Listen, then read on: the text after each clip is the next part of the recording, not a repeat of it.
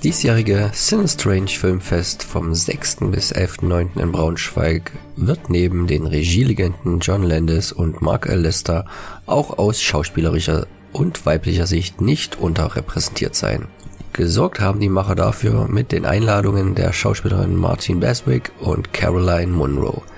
Die beiden Schönheiten und Fan-Favorites haben auch prompt ihr Kommen zugesagt und werden das Festival sicher somit vielfältig bereichern. An dieser Stelle soll zunächst Martin Beswick samt ihrer Karriere kurz vorgestellt werden. Caroline Munro und ihrem Schaffen widme ich mich in einem späteren Pod.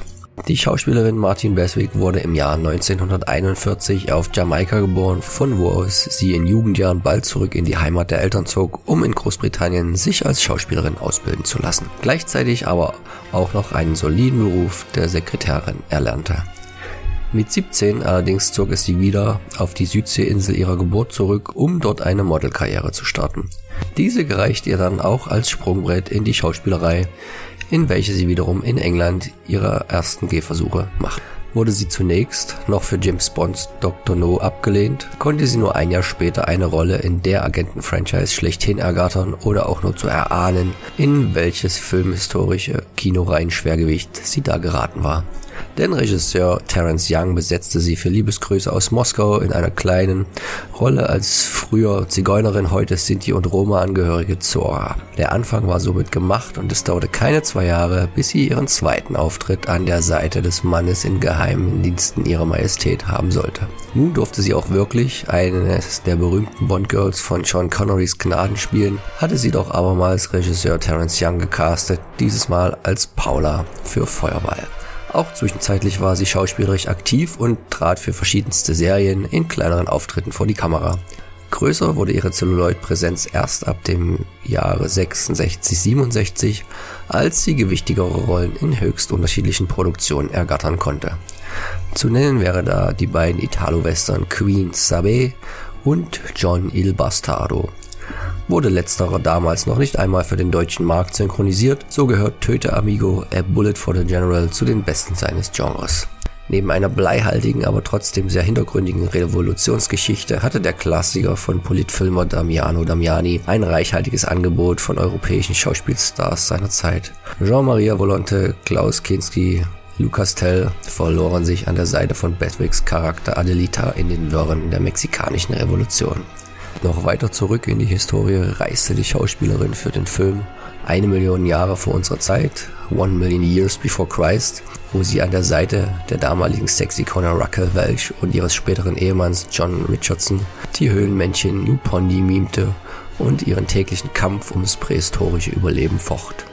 Die Hammer-Co-Produktion, für die kein geringerer als Special Effect Creator Papst Ray Harryhausen den Tricks ergab, ist in der Vita von Martin Beswick sicher besonders interessant, da ja auch Harryhausens Schaffen beim diesjährigen Cinestrange eine ganz besondere Würdigung erhalten wird. Diesbezüglich möchte ich auch auf den thematischen Vorschauport von Tobi verweisen. Einer der Drehbuchautoren und Co-Produzenten von One Million Years Before Christ war damals übrigens Hammer-Urgestein Michael Carreras, der Bestwick dann auch 1967 für ihre erste wirkliche Hauptrolle besetzte, in dem wenig tiefgründigen, aber viel nackte Haut offenbarenden Time Traveler, der Sklave der Amazonen Slave Girls. Auch wenn zwischenzeitlich noch andere Produktionen folgten, wie der ganz frühe Home Invasion of das Penthouse, blieb sie dem Hammer Studios noch für einen weiteren Film treu. Der gehört sicher zu denen, der neben den beiden Bonds ihren hohen Beliebtheitsgrad unter den Fans bis heute am meisten mitgeprägt hat.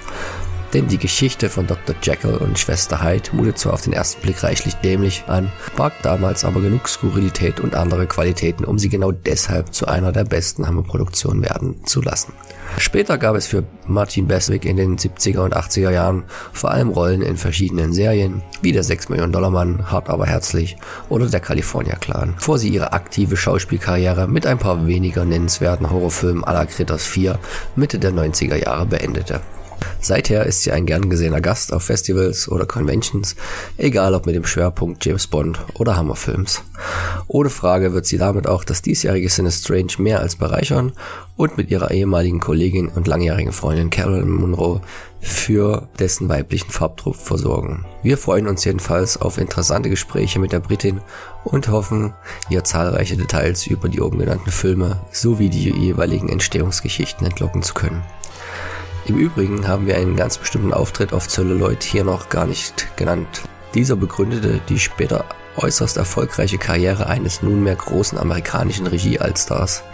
Welchen Filmemacher suchen wir und wie heißt sein Spielfilmdebüt, in dem Martin Beswick eine der Hauptrollen übernahm? Wer die Antworten kennt, schreibt uns diese an unsere gängige Mailadresse deep.red.radio at gmail.com. Unter allen Teilnehmern verlosen wir im Anschluss an das Sinistrange ein Autogramm von Martin Bestwick. Mitmachen lohnt sich also wie immer, vor allem für die Fans, denen es nicht möglich sein wird, das Braunschweiger Filmfestival Sinistrange vom 6. bis 11.9. selbst zu beehren.